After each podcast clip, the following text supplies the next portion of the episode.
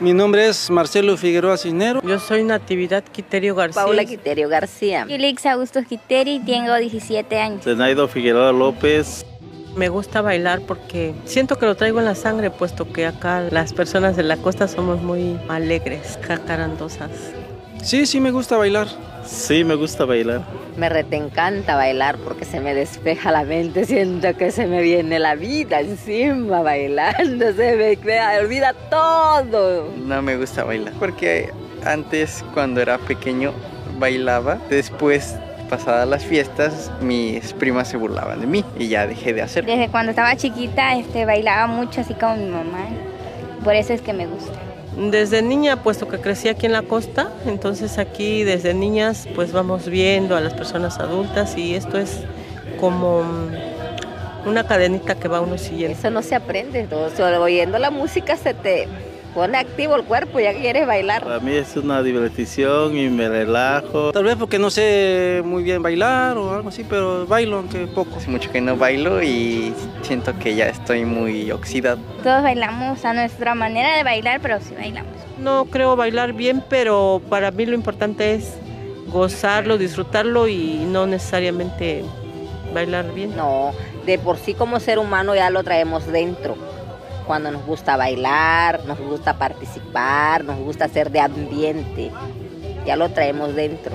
No necesitamos este maestro, sino que ya lo traemos. Cuando bailo siento que me desestreso, que me relajo. No, pues alegría, bienestar. Me siento divertida pues cuando estoy bailando, porque veo que me siento relajada. Siento alegría, gusto, me siento contento. siento que se me alegra el corazón, se me olvidan todos los problemas. La leyenda cuenta que tenemos pues sangre afro. Pues de la costa me gusta bailar más aquí en la Costa Chica porque la música es más alegre, la cumbia. No les dé pena bailar, que se motiven por sí mismos, para que se despejen, que no piensen que la gente los está viendo nada más a ellos, sino que la gente ve público. Y me vale un cacahuate que me vean, yo más le echo. Mira, mi gente bonita, saludos para mi gente bonita de Gustavo Guerrero, acá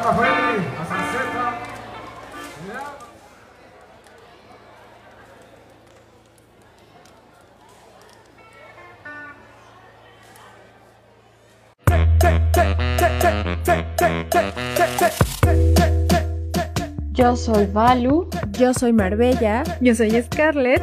Y somos Afrochingonas. Compartimos nuestra experiencia negra, negra, negra, negra, negra, negra, negra. Desde la Ciudad de México. Hola, hola amigues, bienvenidos a un nuevo y chingoncísimo episodio de su podcast favorito, Afro Chingonas. Hola. Ya llegó la magia, ya llegó la fiesta. El podcast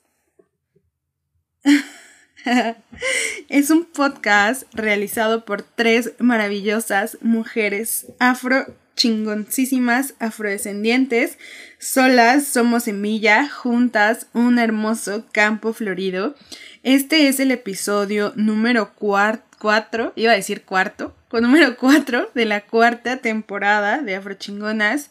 Les saluda Scar, aquí desde el oriente corriente de la Ciudad de México. ¿Cómo están, amigas? Hola, buenas tardes, buenos días, ¿cómo están? Buenas noches ya.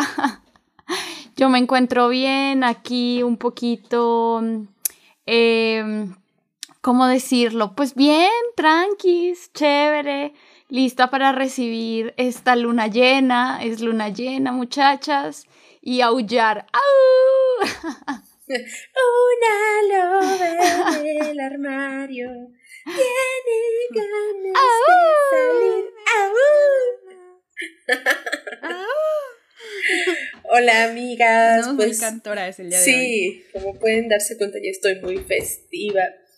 Vengo saliendo de una etapa eh, de andar vibrando bajito, pero no, ahorita ya me di cuenta que pa mi arriba, sonrisa pa es arriba. lo único que tengo. Sí, mi sonrisa es lo único que tengo y vámonos. eh, me siento, me siento contenta, me siento muy contenta, me siento muy feliz. No, en serio estoy así, toda la energía que no había tenido en las últimas semanas hoy me llegó de repente, al menos en este momento y nada, muy contenta, muy feliz de estar aquí con ustedes compartiendo, siempre es un placer, señoritas.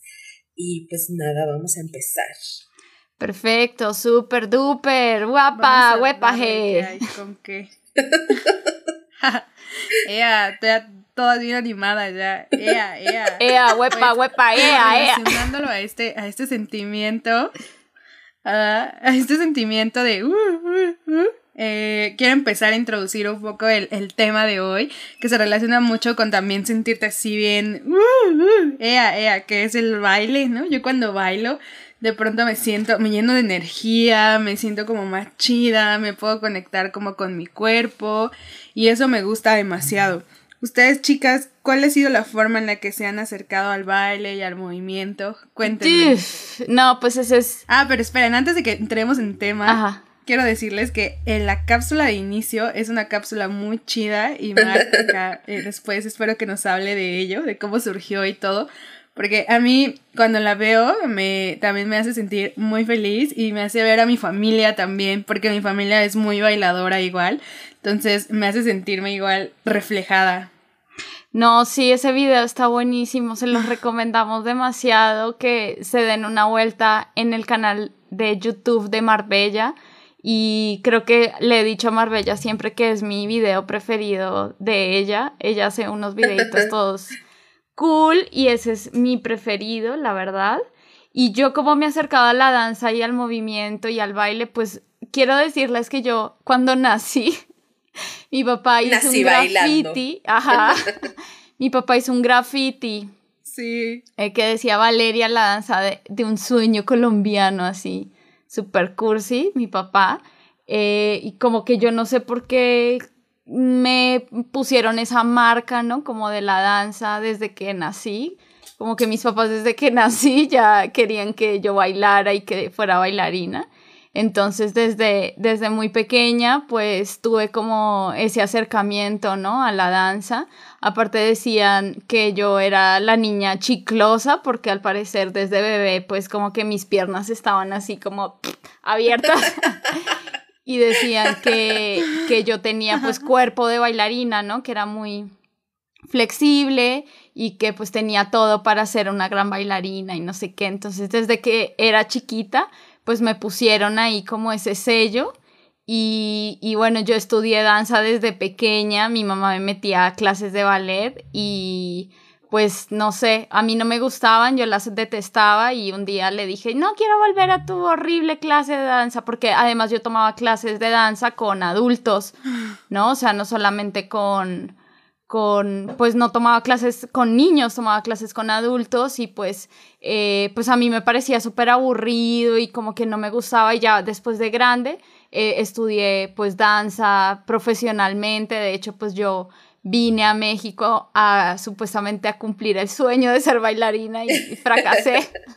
y fracasé, mamá, fracasé, pero bueno, la danza para mí Ay, ha sido no un fracasaste. tema, un tema de investigación, un tema de, de pensarme, ha sido, para mí la danza es mi terapia, o sea, yo cuando bailo y recupero como ciertas cosas de, de, de, de la danza, me recupero de todas mis tristezas, de todos mis dolores, o sea, a mí la danza me ha salvado más de una ocasión de la depresión, de, de la tristeza profunda, ¿no? Eh, recién tuve mi accidente, eh, pasaron como un año y medio o casi dos años para que yo volviera a hacer danza y, y la verdad, eh, eh, poner el cuerpo nuevamente en movimiento me ayudó muchísimo para poder salir de, del hoyo en el que caí después de mi accidente por pues todo ese estrés postraumático que, que tuve, ¿no? De ese evento, pues tragiquísimo en, en, en la telenovela de mi vida.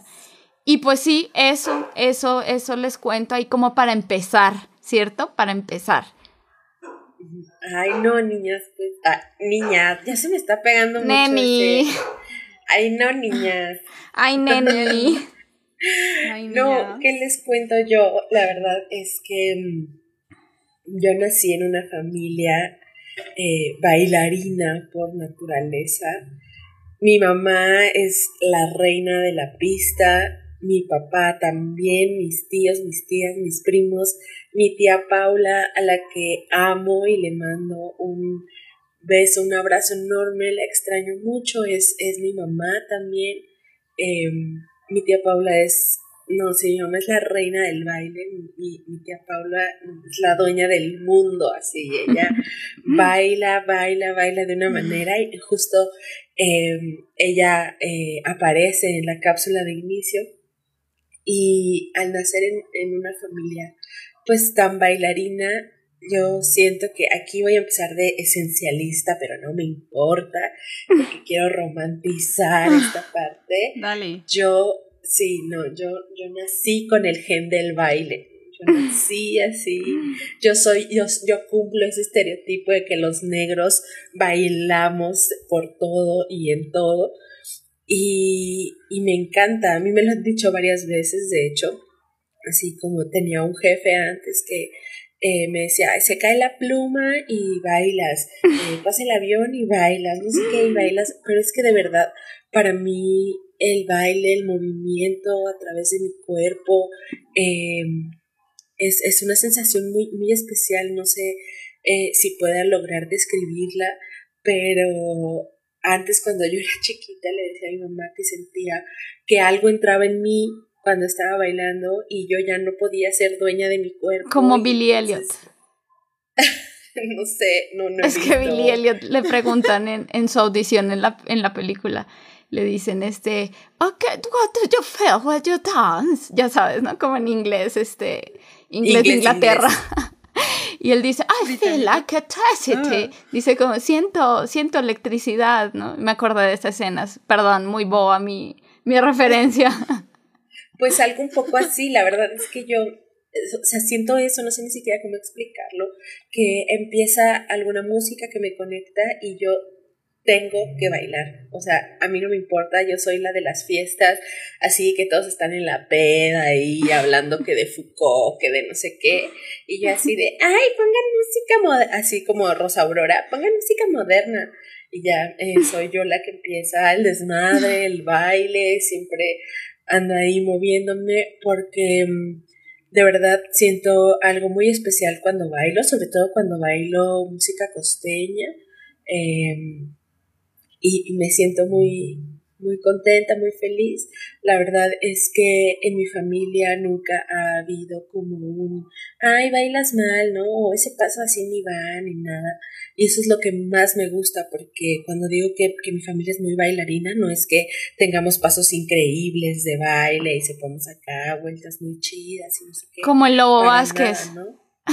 Como el lobo, sí, no, no, no, no le llegamos ni a los talones al lobo Vázquez, pero cuando digo que sabemos bailar y nos encanta es porque no nos importa así nada, ¿no? Salimos a la pista de baile a, a darlo todo sin necesidad de tener pasos así como súper técnicos y demás, y eso es lo que a mí me encanta y para mí el baile ha sido también una forma de, de resistencia y de, de sobrellevar la vida porque cada vez que me siento muy triste precisamente pongo este videito, me acuerdo de mi familia y me pongo a bailar yo también, entonces para mí el baile tiene una conexión, así tengo una conexión muy, muy, muy, muy especial con el baile. Y ya por último, para decirles que yo no conocía a mis abuelos, a ninguno, ni paternos ni maternos, pero eh, mi mamá, bueno, pues siempre me cuentan como historias de ellos, ¿no? Entonces mi mamá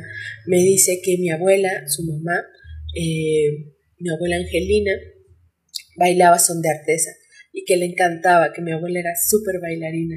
Y el son de artesa es algo muy especial porque es un baile de resistencia de los pueblos negros. Entonces yo me siento como muy conectada a eso y pues nada más. Qué chido. No, pues está súper chido todas sus historias.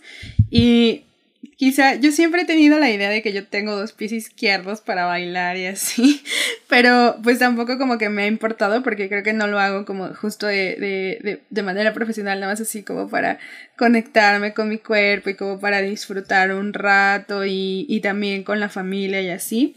también en mi familia son muy bailarines. Entonces está esto de que, de que estamos en la fiesta y siempre acá que ponen el merengue, que la salsa, que la cumbia. Y pues todos nos paramos a bailar y a disfrutar y como todo eso. Entonces, para mí creo que eh, la danza es justo eso, como el, el disfrutar y el saber que puedo conectarme con mi cuerpo y saber que aquí está mi cuerpo, ¿no? Porque de pronto como que nos separamos de, de algo que es tan obvio que siempre está con nosotros, que es el cuerpo. Entonces, como que para mí el bailar es, es volverme a conectar como con el cuerpo, como estar adentro otra vez de mí y, y saber que se puede mover y saber que, que puede mediar la pelvis, que puede, no sé, eh, mover el, el bracito o algo así. y entonces para mí todo eso significa también la danza. Y, y, pues nada, está muy chido. No sé por qué cuando escuchaba a Balu me la imaginaba como en estas cajitas musicales de ballet, así como, en, posición de, de, bailarina y que abrías y ahí estaba. Ay, tengo unas fotos, tengo unas fotos tan bonitas así de cuando estudiaba danza, yo así en, en pose bailarina. No, yo era, yo era buena, la neta, yo era buena y a mí el, el ballet realmente me gustaba me gustaba mucho este pues eh, retar mi cuerpo de esa manera sin embargo empezó a ser eh, pues muy doloroso empezó a ser muy muy, muy raro, ¿no? Y por eso también decidí salirme porque eh, yo sentía todas esas cosas que ustedes hablan, felicidad, alegría, eh, conexión conmigo misma. De hecho, bueno, yo, yo lo he contado en, en, en algunas entrevistas que me han hecho, que para mí el hecho de empezar a hacer danza, fue como conectarme con mi historia, conectarme con, con mi reconocimiento como una mujer afrodescendiente. Justo yo empiezo a hacer danza y coincide cuando ya estaba más grande, ¿no? Porque empiezo a hacer danza de pequeña y mi mamá, me, me salgo porque le digo a mi mamá, no, esto es aburrido, no quiero, me cansa, ¿no? Eh, y luego, eh, más grande, como a los 15 años, regreso a hacer danza, ¿no? Y, coincide que yo dejo el alisado, me dejo el pelo natural, ¿no? Eh, boto la plancha, boto los químicos, boto el secador y me empiezo a dejar el pelo así rizado, ¿no? El pelo crespo. Y descubro mi pelo, pero esto no hubiera sido posible si yo no empiezo a hacer danza, ¿no? Porque justo eh, pues sí, o sea, ya como hacía tanta danza, pues eh, eh, el alisado no me duraba, ¿no? Eh, en la peluquería, pues, este, justo se me empieza a rizar aquí por el sudor, aquí al comienzo en la raíz, y, y yo digo, no, o sea, o me lavo la cabeza porque estoy sudada, ¿no? Este, o, o, o, o, me dejo el pelo liso para siempre, o tengo que tomar una decisión con esto, ¿no? Entonces coincide que yo empiezo a hacer danza y empieza a salir mi pelo y hay todo un reconocimiento y una revalorización de la persona que yo soy, ¿no? Como que me empiezo a abrazar, me empiezo a querer, empiezo a decir, yo soy una mujer angola, soy, mi familia es negra, basta de querer fingir que no lo soy, ¿no? Ya, ¿no? No Digo, te sientas la europea. No, no, ajá, basta de hacerte la europea. Y la danza para mí tiene todo ese valor, ¿no? Como, como, y yo le digo a mi mamá, mamá, quiero estudiar profesionalmente danza y mi mamá me dice, sí, te apoyo en tu sueño de ser bailarina, pero me tienes que traer un título universitario profesional, ¿no? O sea, no vas a estudiar así como cualquier academia, no, tienes que hacer una carrera profesional de danza. Entonces yo empiezo a investigar, me encuentro con esta escuela, ¿no? Y empiezo a estudiar danza y me encanta, amo la danza, pero pasan los años, vengo a México y la danza empieza deja de ser algo eh, que yo disfrute, empieza a ser un sufrimiento, empieza a ser una carga, me empiezo a sentir mal, me empiezo a lesionar, em, me empiezo a sufrir la danza y cuando eso sucede en mi vida, yo la suelto. Yo la suelto, yo digo, no, porque yo amo bailar, ¿no? Yo nací para bailar, ¿no? Y entonces, este, pues suelto la danza porque me empieza a hacer daño, ¿sabes? Entonces, pero claro, no es la danza por sí misma, sino pues la academia, ¿no? La danza institucionalizada, los profesores eh, maltratadores y toda esta formación pues tan, tan estricta y tan jodida en la cuestión de la danza. Pero bueno, antes de seguir con este debate, con esta discusión, eh, quiero presentar a nuestra invitada del día de hoy. Su nombre es Jessica, Jessica Ordóñez del proyecto Wesleyan Magic. Es una mujer que adoramos aquí en Afro sí. Es una gran amiga. Eh, la conocimos el año pasado y hemos tenido la oportunidad de colaborar con Jessica en varias oportunidades haciendo tallercitos. Ella hace dancehall, eh, baila increíble, de verdad, es hermosa, además tiene un corazón gigante, es una mujer súper inteligente. Y bueno, eh, le pedimos eh, eh, que participara el día de hoy con una pequeña cápsula y aquí va. Hola a todas y a todos. Eh, muchas gracias a Afrochingonas por invitarme. Súper feliz. Y bueno, pues yo soy Jessica Ordóñez, soy de la Ciudad de México. me dedico actualmente al movimiento, a la danza. Hace 11 años que yo empecé a tomar clases eh, de salsa en línea, pero desde que soy muy pequeña me gusta moverme, bailar, ver a la gente bailar, eh, porque realmente pienso que eh, hay una conexión, que se crea una conexión muy especial con las personas cuando uno, cuando una baila y también una conexión con una misma, con uno mismo cuando se baila. Tengo un proyecto que se llama Waistline Magic que intenta rastrear eh, e investigar sobre diferentes danzas de la diáspora africana aquí en el Avia Yala, en América Latina, y eh, que también trata de explorar el movimiento pélvico, justo porque el movimiento pélvico era un elemento que yo había descubierto que está presente en muchas danzas, tanto africanas como de la diáspora africana, en el Caribe y, América Latina. Y también soy parte de un grupo que se llama Bompaquilas.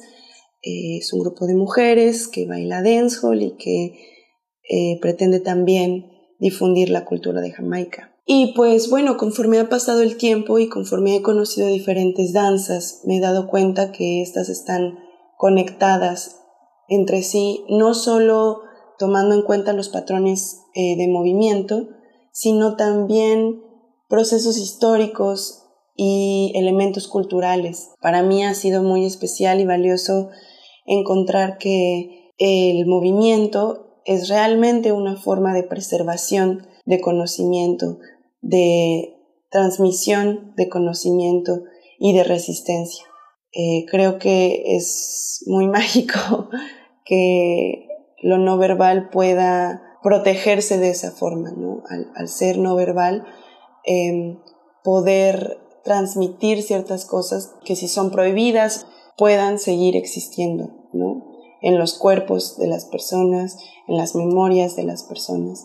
Para mí es muy importante saber que esos movimientos guardan eh, las memorias de las personas en ciertos contextos, que guardan las historias de las personas, las vidas de las personas, y que a veces es difícil poderlas hackear, por así decirlo. Para mí es muy mágico haber encontrado, muy especial, valioso, importante, cómo es que las danzas tradicionales de diferentes países de África como el Congo, Angola, Cabo Verde, Costa de Marfil, han, han persistido en lugares como Jamaica, Haití, República Dominicana, Brasil, México, cómo han persistido y se han desarrollado también conforme a su contexto, conforme a la historia, conforme a los sucesos que han pasado allí.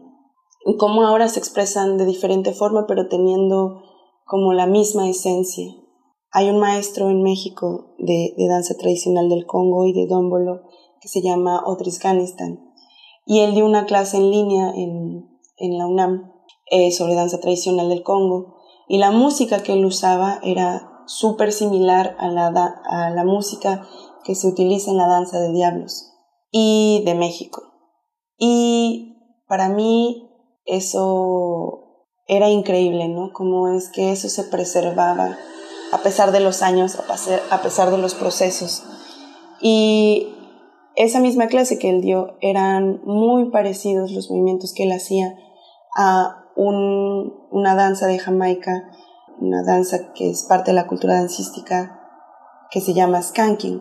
Entonces, para mí, en esa misma clase, poderlo conectar con México y con Jamaica era, era muy valioso, era increíble. Y el mismo dancehall tiene un movimiento circular con la pelvis que se llama wine. Y hay un movimiento en, la compa haitiana que, que, también es el guye, eh, parte del guyat, que es este movimiento circular, ¿no?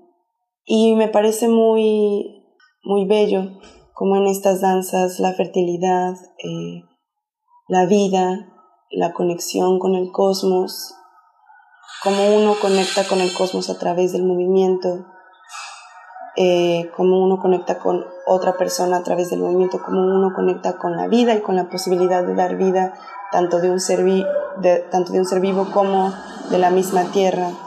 Eh, conecta con el movimiento y cómo eso existe en diferentes danzas ¿no? y ha persistido. Eh, para mí eso ha sido muy increíble de, de encontrar. y bueno, pues eso es lo que me gustaría compartir. Muchas gracias y un besote. Hola, yo soy Mariana y queremos presentarles una bebida que es muy sensual. Se llama mezcal.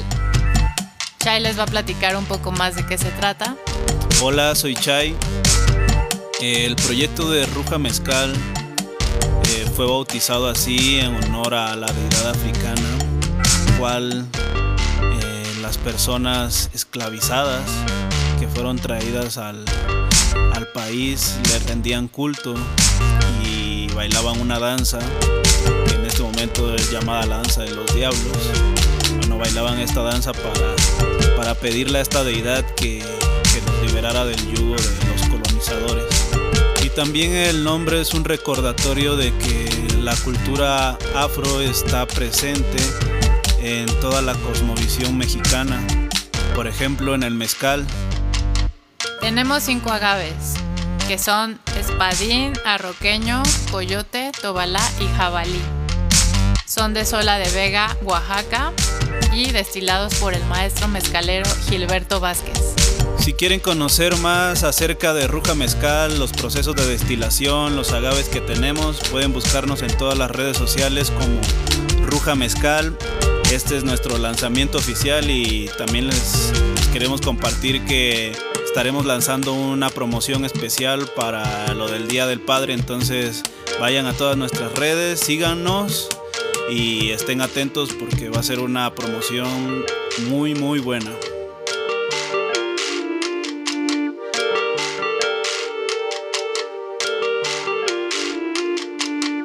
Este es un espacio promocional. Si te interesa compartir y promover tu trabajo, contáctanos. Afrochingona. Bueno, ya estamos de vuelta. Jessica, hermosa, preciosa, muchísimas gracias por tu cápsula. Te queremos demasiadísimo, te adoramos y además admiramos un montón tu trabajo. Y bueno, chicas, no sé qué les pareció eh, las apreciaciones de Jessica. Jessica, pues me gusta mucho su trabajo porque me parece que Jessica es una mujer que investiga, que está preocupada todo el tiempo por, por el movimiento y realmente yo definiría eh, a las personas que estudian danza, los bailarines, como unos investigadores del movimiento, ¿no? Este justo eh, me parece que, y bueno, ay no, es que este tema a mí me fascina porque ahí va mi tesis de danza, se las voy a espoliar antes de que me titule, si es que llega ese día en algún momento. Ajá, yo, yo lo que propongo es que justo la, bueno, más bien me doy cuenta que la danza pues es una forma de investigar el, el, movimiento, ¿no? Y cuando uno investiga el movimiento, investiga la cultura, ¿no? Cuando uno investiga eh, las maneras de moverse, cuando uno eh, compara las maneras de moverse en un lugar y otro, este, uno investiga eh, ajá, las formas culturales, pero también las filosofías, las ontologías, ¿no? Este, yo pienso como en el movimiento de, de esa manera, ¿no? El movimiento es como la materia eh, o, eh, ¿cómo decirlo? Sí, como, como el, el, material, ¿no? En el, que, en el que sucede la cultura, en el que sucede las relaciones, en el que sucede este, en, en, en la vida, ¿no? Cuando se pone en movimiento el cuerpo el cuerpo está en vida, ¿no? La quietud del cuerpo es la muerte y ya, no me voy a callar porque me puedo, este... No, qué volar. Síguele con todo. Pues estuvo súper chido también eh, todo lo que dice esta Jess. Me gusta mucho esta que ella habla justo de esta conexión entre diferentes movimientos, de diferentes localidades, en diferentes espacios y cómo se da justo esta mm, conexión y esta similitud en, en los movimientos. Y yo amo su proyecto de Wetsline. Recuerdo mucho que el año pasado tomé un, un tallercito, dos tallercitos con ella de Wetsline. Y, y fueron súper chidos porque ella estaba pasando un proceso acá súper depresivo en el que odiaba mi cuerpo y bueno, similar un poco al que ahorita estoy pasando, pero diferente, pues, porque en ese momento como que yo me sentía un poco rota, por así decirlo. Y justo como el, el conectar, el entrar a su clase, a su taller, eh, y conectarme con mi movimiento de la pelvis, pero a la vez es que ella hace un ejercicio súper chido donde te pide como que muevas tu lengua alrededor de tu boca, conectándolo o sea, teniendo la idea de que está conectado con tu vagina. Entonces, que a la vez de que estás moviendo tu lengua alrededor de la boca, estás humedeciendo también tu vagina. Entonces, eso, eso como que se me hizo súper chido y saberme conectada completamente del cuerpo, ¿no? Entonces, yo la felicito mucho por esto del wet slide, que me agrada demasiado. Y, y justo esto también, como esta relación que existe entre el cuerpo, la espiritualidad, también como dice, como dice Balu, yo, yo estoy muy de acuerdo con esto que menciona ella y, y espero que esa tesis esté pronto y podamos escucharla para aplaudirle demasiado. No. Ay, préndanme una vela, por favor, préndanme una vela para que Valeria termine la tesis y se titule por fin. un rosario, vamos a hacerte un novenario. Un novenario en pro Una cadena de oración. y, también como esta relación justo con... Todos los jueves a las 7. como con la naturaleza y con diferentes cosas. Pues fíjense que a mí me resuena muchísimo todo esto porque para empezar yo amo, así, amo con locura a Jessica. No, para mí Jess es así como un, mi guía espiritual del baile. Me encanta porque ella no solamente habla de, de, lo técnico, sino que su, su investigación detrás tiene toda una historia y una conceptualización, pero no, conceptualización no, tiene como eh, todo el sentimiento y todas las emociones que se pueden, eh, por las que se pueden transitar a través del baile. A mí me encanta su proyecto y no, para mí Jessica es así, les digo, mi, mi, mi guía, mi gurú del baile. Em, Y para mí es, es, muy importante esto que ella menciona porque en la costa, y no solamente en la costa, pero yo hablo de la costa porque es eh, de donde yo soy, lo que conozco, la, muchas de las danzas tienen que ver o tienen raíces eh, de culturas africanas, ¿no? Muchas de las danzas y los bailes que se bailan hasta ahorita en la costa tienen que ver con este proceso de colonización y de herencia, herencia viva, o no sé, ese, ese, ese concepto de herencia viva está como muy institucional, pero, pero hay muchas danzas, ¿no? Y a mí me gusta mucho, por ejemplo, la danza de los diablos, es una danza que precisamente pasa lo que yo menciono con el baile, cuando yo la escucho, como que no sé, me, me, me convierto en, en, otra persona, los espíritus de mis ancestros así me, me penetran. Ay, no, eso soy yo muy raro. Me, Ay, no. Me, poseen, me poseen. Me poseen, me poseen. Me poseen, sí. Me, invaden mi ser. Eso, mejor, sí. Es que... Me no manches, Mar Marbella. Ay, perdón, perdón. Perdónenme, mis ancestros, perdón. Pero, pero eso. incesto ancestral. es un nuevo término. Hashtag incesto ancestral. No, para que vean que aquí en Afrochingonas estamos a la vanguardia, ya acaba de surgir un nuevo eh, concepto antropológico afrochingón. Incesto ancestral. Ay, no, qué bobada, ya no sé ni qué estaba diciendo. Pero bueno, hablaba de esto, de la relación eh, de, de, de las danzas que se bailan, los bailes que hay en la costa y no solamente en la costa de Guerrero, ¿no? Por ejemplo, no sé, Scar seguramente tiene mucha más información de esto, pero el son jarocho también, ¿no? U otras danzas que están presentes eh, alrededor de, pues, de todo este territorio mexicano que se conectan muchísimo con los de otros países, que eso es Iba a decir curioso, pero no, no es curioso, es resultado de este proceso de colonización y por supuesto que es así. Eh, estas danzas que, que se conectan con las danzas de otros países, ¿no? Como otros países de Latinoamérica, como Colombia, como Brasil. A mí me impactó muchísimo eh, cuando estuvieron aquí nuestras amigas de Brasil, a las que les mando un beso enorme. Em, que estábamos, me decían, a ver, enséñanos música y nosotras te enseñamos. Y a mí me impactó muchísimo que una de las danzas tradicionales de, de algún lugar de Brasil, la verdad es que no recuerdo, es muy parecida precisamente al son jarocho, ¿no? Y se baila muy parecido y, y, y tiene como eh, las mismas formas, digamos, ¿no? Eh, y que todo esto venga como de esta raíz, por supuesto, mezclada con, con todo lo que les atraviesa. Eh, se me hace una cosa muy, muy chida. Y quería decir otra cosa, pero como que se me fue la onda. Eh, entonces, si quieren y ahorita que, me regrese eh, el, el, cerebro a su que lugar. Del son jarocho, eh, estoy conectando con algo que dijo Valo al inicio, que le pasó cuando ella estaba estudiando danza, que justo eso como que le ayudó a abrazarse y a reconectar con, como con este, esta, este lado de la negritud. Y a mí me pasó algo similar con el son jarocho.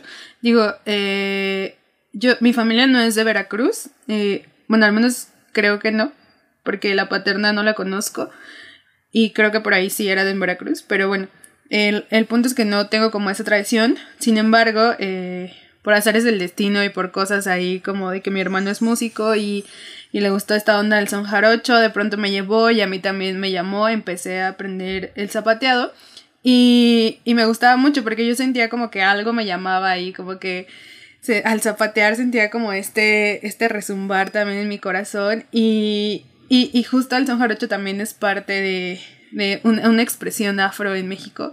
Entonces, como que al saberme como conectada con el son jarocho, también logré como abrazar mi, mi negritud. La neta es que sí está, está muy chido y justo se supone, si no es que me equivoco, que el, el zapateado lo empezaron a implementar ya que no podían tocar los tambores, ¿no? Entonces empezaron a zapatear para Ajá, para poder imitar como el sonido de, de los tambores en las danzas y muchas de las danzas tienen también como este, este trasfondo como ancestral, afro y, y está muy chido. Ah, no sé, como que cuando bailo son jarocho como que ni me reconozco. Estamos activo, papi. Ajá. Sí, yo sé. Y sobre todo, bueno, a mí me parece algo muy curioso de aquí, como una persona afrocolombiana que llegó a México y también desconociendo esta historia ¿no? afrodescendiente que conocí mucho tiempo después, eh, cuando conocí a Scarlett, cuando conocí a Marbella. Eh, es muy reciente realmente mi conciencia sobre lo afro-mexicano. Y a mí, a mí me parecía, como la primera impresión que tuve, voy a ser muy sincera, es que eh, me parecían que eran expresiones que no eran ah, negras, ¿no? Que no eran afrodescendientes, porque eh, ustedes saben que cuando se habla de lo africano o lo afrodescendiente, pues nos remitimos, eh, en relación a la danza o a la música, nos remitimos a un tambor. Y yo decía, aquí no hay tambores, por lo tanto no hay cultura negra, ¿no? Y me parece muy interesante. Eh, no, es que hay que decirlo así, o sea, y, y, la verdad es que ese ha sido un elemento o una razón, un motivo por el cual se ha negado la presencia afrodescendiente en México, ¿no? Eh, y, y, lo, y estoy siendo sincera porque justo pues yo también eh, eh, caí como en, en, en, en, eso, ¿no? Porque también tengo una idea o tenía una idea de lo que significa ser negro o negra en, en el mundo, sí. ¿no?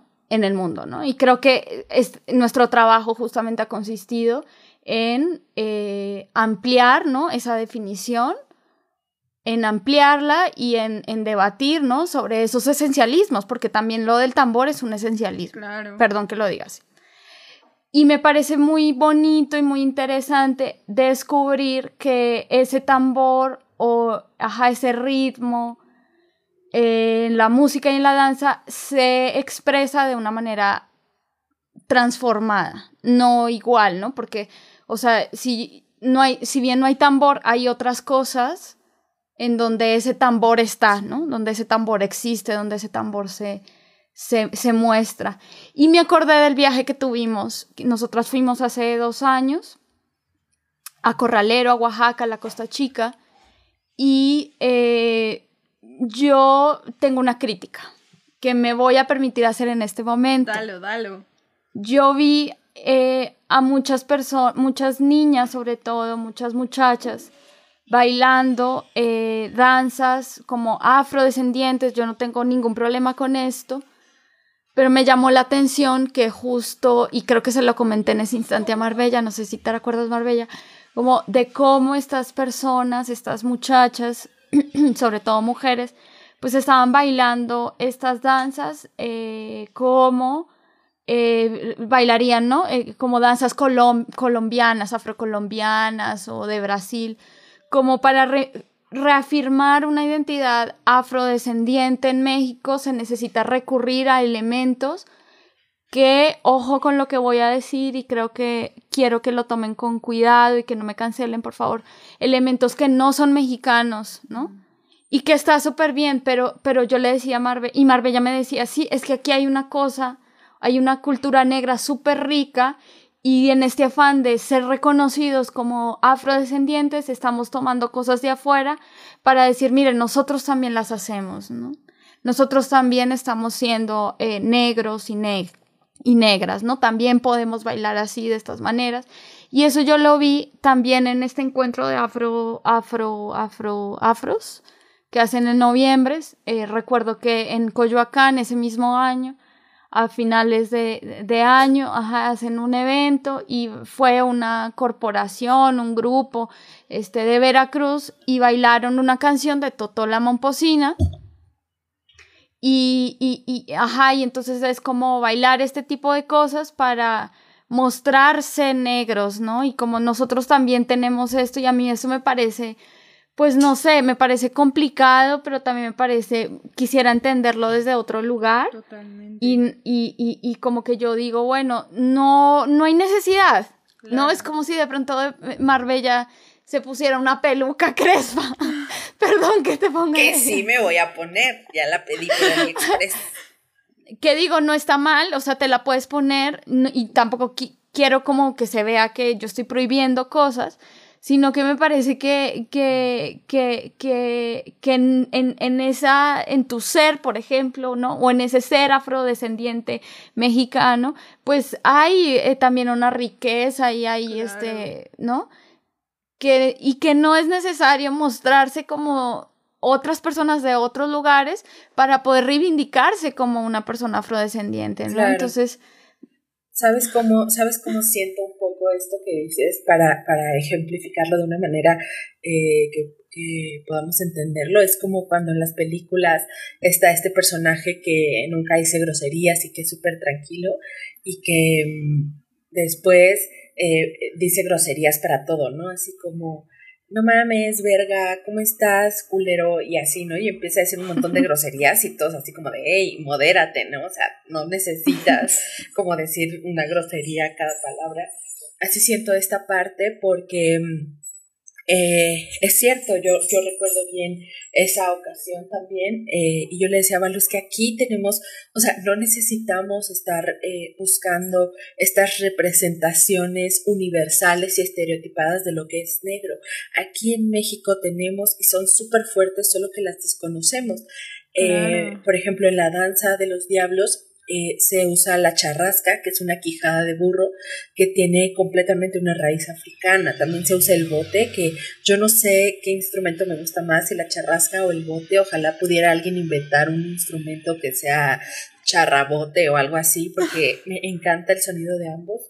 Pero la charrasca es una, una quijada de burro que se, o de caballo que se usa precisamente en la danza de los diablos y se usa en el son jarocho también, ¿no? Entonces ahí podemos ver como eh, estas, estas conexiones. Y el bote, el bote es un, exacto, el bote es un instrumento maravilloso, se llama bote o tigrera, es em, una, una, digamos como, como una, un bule, un, ay, se me olvidó el nombre, como una calabaza pero hueca, eh, a la que se le pone cuero encima para tapar el hoyo y se le deja un palo que sube y baja por, por este orificio y se le llama tigrera porque precisamente hace el sonido de un tigre, ¿no? Entonces a mí eso se me hace tan maravilloso, o sea, se me hace como un instrumento eh, de tecnología avanzada, de verdad, ¿no? O sea,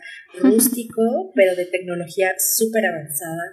Y, y, esto lo conecto con algo que comentaba Balu acerca de su tesis y de eh, el ritmo que hay en la naturaleza y el movimiento y demás, porque creo que tiene que ver con, con, estas cuestiones de contexto, ¿no? En algunos lugares sí los tambores son importantes y están muy presentes, pero aquí en México y en algunos otros territorios no es que no tengamos tambores, sino que nuestros tambores tienen otras formas, ¿no? Como la tarima.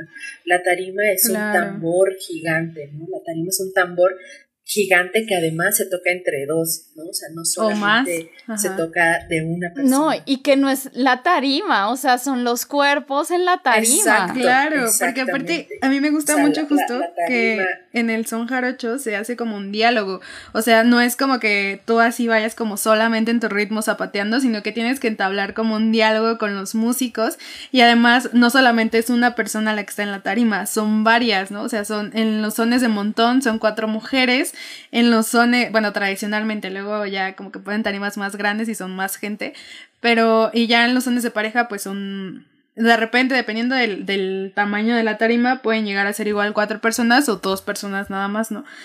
Y justo eso, ¿no? O sea, también puedes entablar un diálogo. Eso era algo que cuando yo descubrí en el son jarocho como que me encantó, que de pronto así tiraba, le tiraba a alguien un verso a la muchacha que estaba bailando y la muchacha le contestaba como por el zapateado, ¿no? Entonces también eso está súper chido.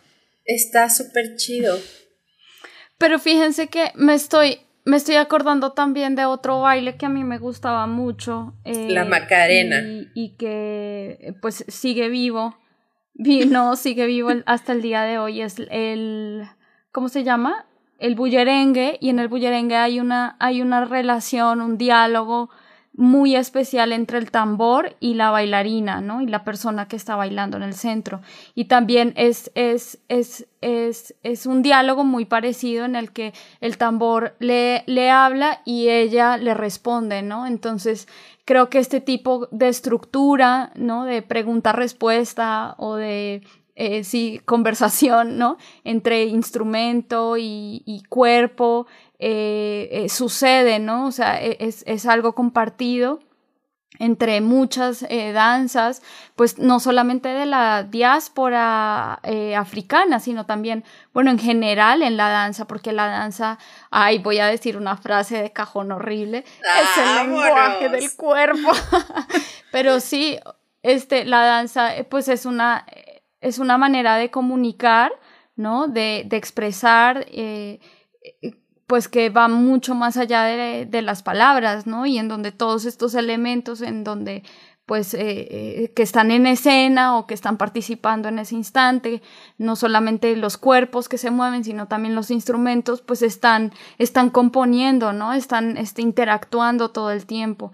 Entonces, eh, pues me acordé, ¿no? Me acordé de, en estos momentos del bullerengue, cuando, cuando hay una rueda de bullerengue, el tambor, digamos que es el, el, el, elemento principal y, y, la interacción realmente es entre el tambor y la persona que está eh, bailando en el centro, ¿no? Porque además, eh, y, ya. pues todo esto tiene también em, una carga espiritual muy fuerte, ¿no?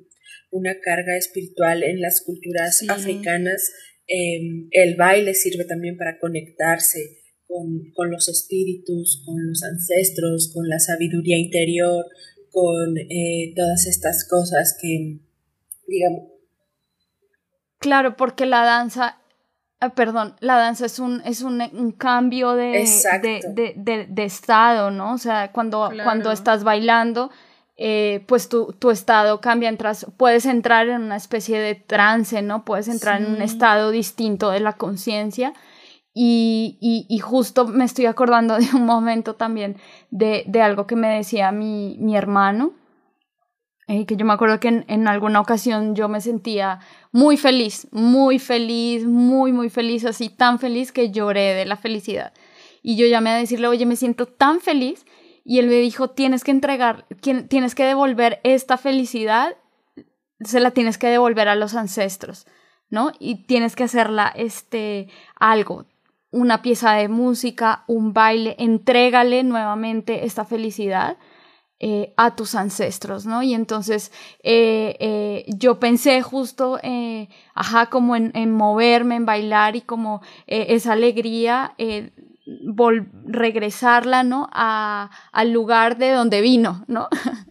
Entonces, claro, eh, en, la, en, la, en la danza yo creo que existe, existe eso, ¿no? Existe pues esa conexión entre algo que no está acá y algo que sí está acá, ¿no? Como entre un, un como una bisagra entre dos mundos, ¿no? Entre el mundo eh, que tocamos y que sentimos y que vivimos, pero el otro mundo que no vemos, pero que también existe y que todo el tiempo está ahí acompañándonos, ¿no? Esto se me hace muy, muy, muy interesante, muy bonito y, y retomo esta idea eh, de, de, la danza, de la naturaleza o los movimientos, del ritmo, porque yo creo que también eh, cómo bailamos y cómo nos movemos eh, responde a nuestros contextos. Yo em, trabajé muchos años en el Museo de Antropología y cada año hacían para la ofrenda de muertos, em, hacía, se hacía como una investigación extensa, no sé qué, y se se invitaba a personas de ciertas comunidades de diferentes partes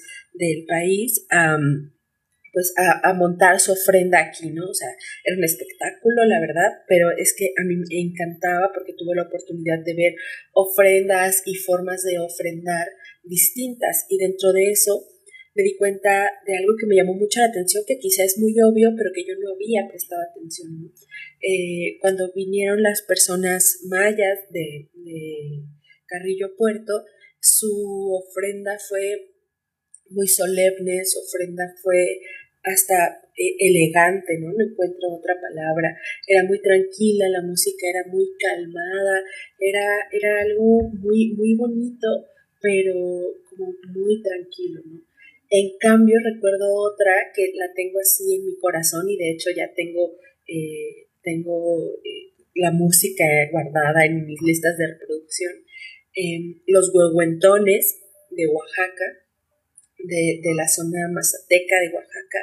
No, qué fiesta, qué fiesta ahí sí, con tambores, eh, con algarabía, con máscaras, con no sé qué, celebrando eh, y haciendo las ofrendas a la muerte, ¿no? Entonces, también cómo nos movemos representa el contexto en el que, nos, en el que vivimos, ¿no? Muchos bailes hacen referencia, no sé, a las olas del mar o a los movimientos de algunos animales, entonces no es lo mismo hacer eh, bailar el baile del perrito, por ejemplo, ah, que, que, que bailar la danza del venado, ¿no? Eh, de, de Sonora. Entonces, no, y me estás acordando de otra cosa que, que justo también dicen estos antropólogos de la danza, y es, eh, yo, yo en algún momento tenía la hipótesis que la, la danza es, es el trabajo, ¿no? Es el trabajo eh, representado, los movimientos del trabajo representados en en, en este espacio, Sí. ¿no? Y lo que pasa es que eh, desde, desde la antropología de la danza se dice que todas las culturas, que todos los grupos humanos, eh, digamos que tienen un compendio de, de movimientos, ¿no? O sea, de movimientos que tú aprendes cuando naces en esa cultura, ¿no? Entonces, este, pues eh, nosotros, por ejemplo, pues caminamos Exacto, eh, así en exacto. chinga, ¿no? En la calle, este, sabemos subir escaleras y bajar escaleras, este, eh, eh, no sé, todo lo que hacemos, todo lo que hacemos, lo aprendemos eh, cuando nos incrustamos en la familia y en, y en, y en la escuela, etcétera, ¿no? Y el movimiento también es una parte, eh, más bien lo que, lo que yo empecé a descubrir es que el movimiento es, es el, el, el modo, es el camino eh, por el cual aprendemos a, a ser parte, ¿no? De, eh, del mundo. Y entonces me acordé, ajá, de que el trabajo, que los movimientos del trabajo, por ejemplo, hay una danza en Colombia que se llama eh, la danza de las pilanderas, ¿no? Y todo el movimiento de, de, de, de, esa danza, ¿no? Todos, todos los movimientos, o también hay otro, no me acuerdo cómo se llama exactamente, de las, eh, eh, de las bateas, ¿no? Es de cómo este, las mujeres pilan el arroz, ¿no? De cómo agarran esto- estos instrumentos para pilar el arroz y toda la danza es con, con ajá, estos movimientos del trabajo eh, transformados, ¿no? Y puestos en, en un orden distinto, con un ritmo distinto, eh, y se vuelven danza, ¿no? Entonces les iba a decir que hay, o sea, lo que, lo que dicen estos antropólogos es que hay dos tipos de movimientos en nuestras culturas, en nuestros grupos humanos, y uno de ellos son eh, los movimientos, ah, les dicen técnicas corporales, ¿no? Todos tenemos técnicas corporales eh, cotidianas y extracotidianas. Las cotidianas son eh, estas, ¿no? Eh, de moverse para cepillarse los dientes, atarte las agujetas de tus zapatos, caminar, ¿no? Esos movimientos que en algún momento interiorizamos y que tuvimos que aprender, pero que ya, digamos, los, los repetimos automáticamente. Y otros movimientos eh, que son los extra cotidianos, que son los que requieren, sí, una disciplina, un entrenamiento y una, un constante, este, pues sí, pensar, ¿no? Un constante, este, eh, no sé cómo decirlo, sí, entrenamiento, porque eh, no hacen parte de esa cotidianidad, ¿no? Entonces, la danza, los deportes, incluso algunas cosas eh, artísticas, ¿no? Caben dentro de estas maneras extracotidianas y, las, y, digamos que todos los grupos humanos tenemos esas, esas dos digamos, partes o esas dos clasificaciones de, del movimiento, ¿no? Pero entonces yo creo que es muy importante como detenerse, ajá, en pensar en todas esas formas en las cuales nosotros aprendimos a hacer los movimientos que ya estamos, están automatizados, ¿no? Y creo que la danza en ese sentido nos pone en esa conciencia de cómo nos movemos y, y, y hay- me acordé de una frase de un investigador que se llama Feldenkrais, que tiene una, una técnica, se llama técnica Feldenkrais. Es un señor que desarrolló, eh, pues sí, una técnica como de rehabilitación a personas que, eh, grandes, ¿no? Como con Alzheimer o con problemas así, que eh, cuando llegaba a su etapa avanzada de la enfermedad, los rehabilitaba con danza, ¿no? Porque esas personas eh, olvidaban incluso cómo agarrar una cuchara, ¿no? Y él entonces eh, les hacía una terapia eh, eh, a, a través de esta técnica que se inventó y que lleva su apellido para eh, volver a, a- a colocar el movimiento en el cuerpo, ¿no? Y Feldenkrais eh, dice que como, ay, juepucha, ajá, se me olvidó la frase que es muy potente, pero dice algo así como, ajá, como, como, eh, eh, si nos movemos, ¿no? Como la manera en la que nos mo- movemos es la manera, o sea, si tú quieres transformar algo, tienes que transformar la forma en la que te mueves, ¿no? Como que el movimiento y la, y, y- y- no tanto la danza, sino en algo más anterior a la danza, que es el movimiento. Si tú transformas la forma de moverte, puedes cambiar el mundo, ¿no? Y aquí, pues pucha, es que este tema a mí me fascina, perdón, estoy hablando demasiado, pero justo me parece, eh, hay un libro que quiero recomendarles en este instante que se llama Coreopolítica y Coreopolicía. Pucha, es buenísimo y es así de delgadito, es un una cosita chiquita, riquititica, que ustedes se pueden leer en una sentada al baño literalmente. Es de un, de un señor que se llama André Lepecki. Yo lo tengo, lo venden en internet. Creo que no está en PDF, pero sí lo venden en, en, en eh, porque yo lo compré en internet. Y este libro, pues es un pequeño ensayo de este señor Lepecki, que es un coreógrafo y que piensa la coreografía, como decía Marbella, más allá de eh, la danza, ¿no? Del espacio escénico, la coreografía eh, eh, en lo natural, la coreografía en los pájaros, la coreografía en los animales, en las avenidas, en la calle, ¿no? Y él habla de estos dos términos, coreopolítica y coreopolicía, y él decía, bueno, es que la coreografía es política, ¿no? En la medida que las coreografías que hacemos en la calle, cuando salimos al espacio público, las formas de distribuirnos en el espacio público son, eh, hacen parte del sistema económico y del sistema social, ¿no? Y yo quiero ahora remitirme a un ejemplo muy para que pensemos cómo es la, la coreografía de la calle. Claro. Hoy en día, la pandemia, ¿no? En la pandemia nosotras ya no podemos entrar y salir a un lugar en, eh, eh, como antes, ¿no? Ahora te ponen en una fila con una distancia, una persona por familia, ¿no? Este, cómo se ha transformado la manera en la que habitamos los espacios públicos a partir de que hay un evento llamado pandemia, ¿no? Y entonces, claro, él dice creo que esto, de, esto no éramos conscientes antes de la pandemia, pero incluso antes de que hubiera pandemia, también existía una forma, una organización en el espacio, eh, en el espacio total sobre estos cuerpos que están, ¿no? Interactuando entre, entre sí. Entonces él dice, bueno, eh, eh, también hay una coreopolicía, ¿no? La policía es la que vigila esta, estas, estas maneras, estas organizaciones en el espacio. ¿Por qué? Porque si tú rompes con esa coreografía, estás rompiendo con el orden, ¿no? Y él dice, esa es la coreopolítica. Y pone algunos ejemplos, pone algunos ejemplos de un performance que hizo una chica, un chico, no me acuerdo, en la torre este, de la libertad, en la Estatua de la Libertad en Nueva York.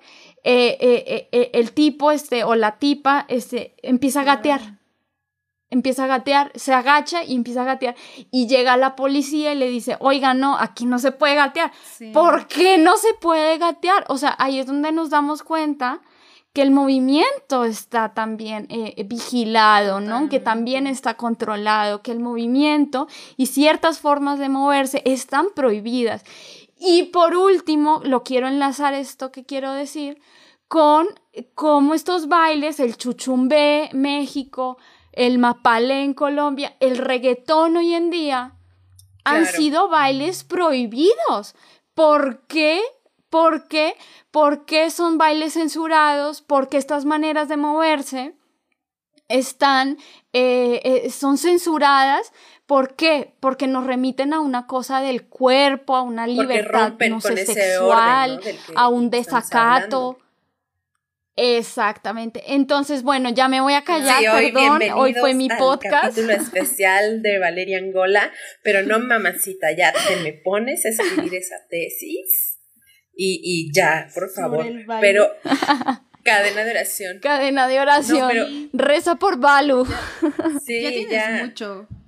Ya, ya todo lo tienes en la cabeza, ¿no? Hace falta que lo eh, plasmes, amiga, ya.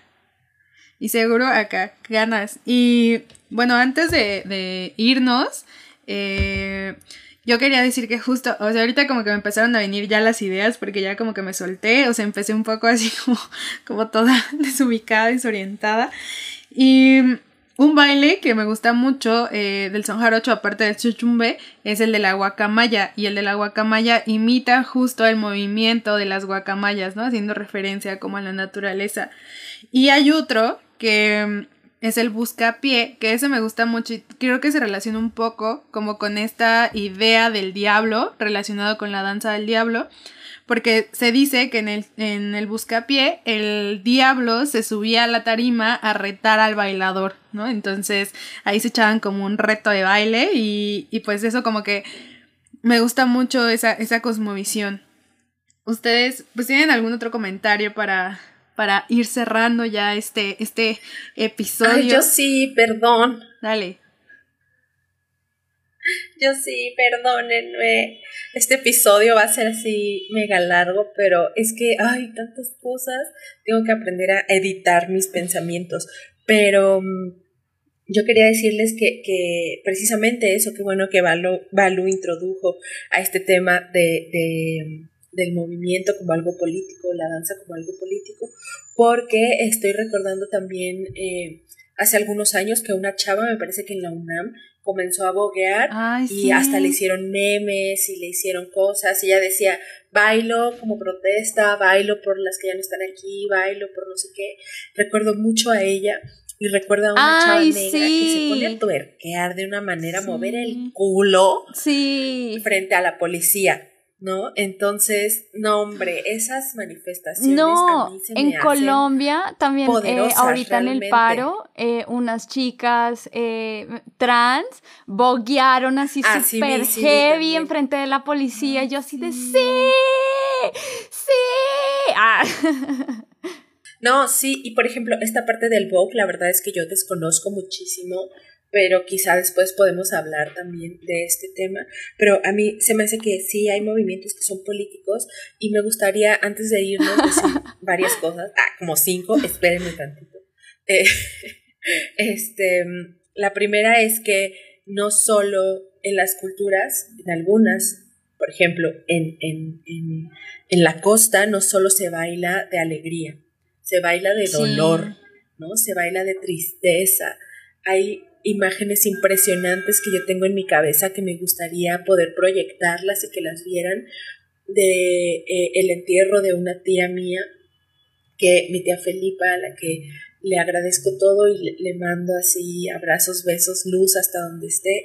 Em, mi tía era bailarina pero bailarina bailarina y cuando ella murió eh, la, la, llevamos al panteón bailando porque a ella le gustaba bailar y para mí son muy impresionantes esas imágenes de mi mamá desgarrada, de mis tías desgarradas en llanto y bailando, ¿no? porque el movimiento también es una forma de procesar todo eso, de todas esas emociones que están adentro puedan fluir y salir. ¿no? Tengo esa imagen y tengo otra imagen de, eh, de las mayordomías del señor Santiago Apóstol, eh, la, la, presidenta de la fiesta o, em, sí, la mayordoma, como, como le dicen en algunos lugares, acababa de fallecer su hermano un día antes.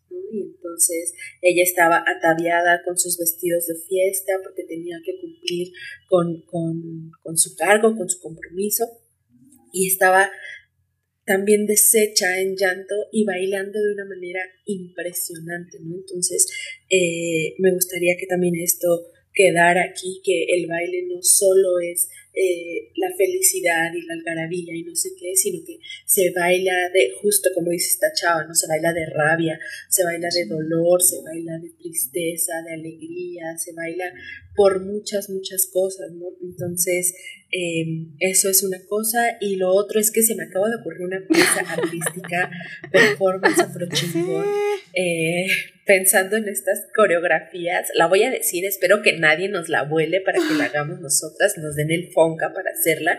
Em, hablando de, de, estas coreografías, eh, como justo están, están muy marcadas, ¿no? Yo pienso eh, en una toma así aérea, yo acá ya describiendo mi proyecto bien chido, eh, en una toma aérea del metro, ¿no? Y de cómo, de cómo hay estas eh, coreografías en las que sabes que si te topas a alguien de frente tienes que irte hacia un lado, ir esquivando, ir así, con cierto ritmo. La gente que va lento, no existimos en el metro, ¿no? Así, si vas lento, te aplastan, entonces es entrar a esa dinámica de ese baile cotidiano, ¿no? Que sin querer nos hemos aprendido esa coreografía. Pienso en eso, pienso por ejemplo en la fila de las tortillas, que es una danza como más tranquila quizá, ¿no? En la que vas avanzando poco a poco, uno sale, otro llega, no sé, entonces pensé en todo ese proyecto de No, les, les tengo que mostrar al rato y lo dejamos en, en recomendaciones, una, una videodanza que me fascina ese es otro tema, bueno, ese es un tema, bueno, ya, ya, que me encanta, que se llama Birds, Birds, pájaros. Y eh, ese, ese videodanza ganó el premio de la mejor videodanza en el 2001, me parece. Y es, eh, bueno, es una maravilla porque eh, los editores de, de, este video pusieron a bailar a los pájaros, ¿no? Entonces dices, pues cómo los, los pájaros van a bailar, o sea, los pájaros están ahí, no bailan, o sea, la danza no existe, la danza es, un producto humano. Y ellos eh, con la edición hacen una maravilla, pero es que no solamente, bueno, con el tema de la videodanza, es eh, como captar esas coreografías, eh, ajá, como de la fila de las tortillas, sino pon, hacer la coreografía con la edición del video. Que ese es un tema, eh, bueno, ahí también lo tengo escrito. Y ya, me callo porque hablo demasiado. Espérense rápido, rápido. Quiero recomendarles este libro, se me olvidó. Ah, yo lo enseño como si lo pudieran ver. Este libro es una joya, es mi libro más preciado porque carísimo de París, pero me di el gustito, como dicen las, las tías, eh, de comprármelo. Es una joya, em, se los puedo prestar si quieren. Bueno, pueden venir a mi casa a verlo aquí a mi sala, no puede salir de esta casa porque es muy preciado. Se llama Cimarrón, Libertad y Mascarada y habla de todas las danzas en América Latina con raíces de culturas afro. Se ve bárbara, bárbara, bárbara. Hagamos un evento en Facebook, ¿no? Eh, para ir a consultar este libro. Ay, sí, para enseñarlo. Sí. Porque tiene así imágenes y habla de los orígenes y bueno, ya, me callo, ahora sí ya. Bueno, pues ya, creo que nos hace falta una parte 2 para seguir hablando sobre danza y movimiento y demás. Pero bueno, por esta ocasión este episodio llegó a su final, así que les recordamos que pueden seguirnos en nuestro perfil de Instagram y TikTok. Aparecemos, ya saben, como afrochingonas. Mándenle este episodio a quien más quieran, a, quien así crean que es, necesita escuchar estas palabras eh, que decimos. Gracias por acompañarnos un episodio más. Les recuerdo que también tenemos un perfil en Patreon donde te puedes suscribir y apoyar nuestro trabajo. Tenemos una novedad, si te suscribes a nuestro segundo nivel, podrás participar en la grabación de nuestro episodio a través de Zoom, hacernos preguntas y comentarios y acompañarnos en este proceso. Así que eh, recuerda que estamos disponibles en todas las plataformas de podcast y juntas somos Semilla campo. Ay, solas somos semilla, juntas un campo florido. Nos vemos en la próxima. Besos, gracias. Para este proyecto autogestivo juntamos nuestros poderes. Yo, Marbella, con mucho amor, colaboro con las imágenes de portada. Yo, Scarlett, me encargo de la edición. Y yo, Balu, escribo el guion. Muchas gracias por escucharnos.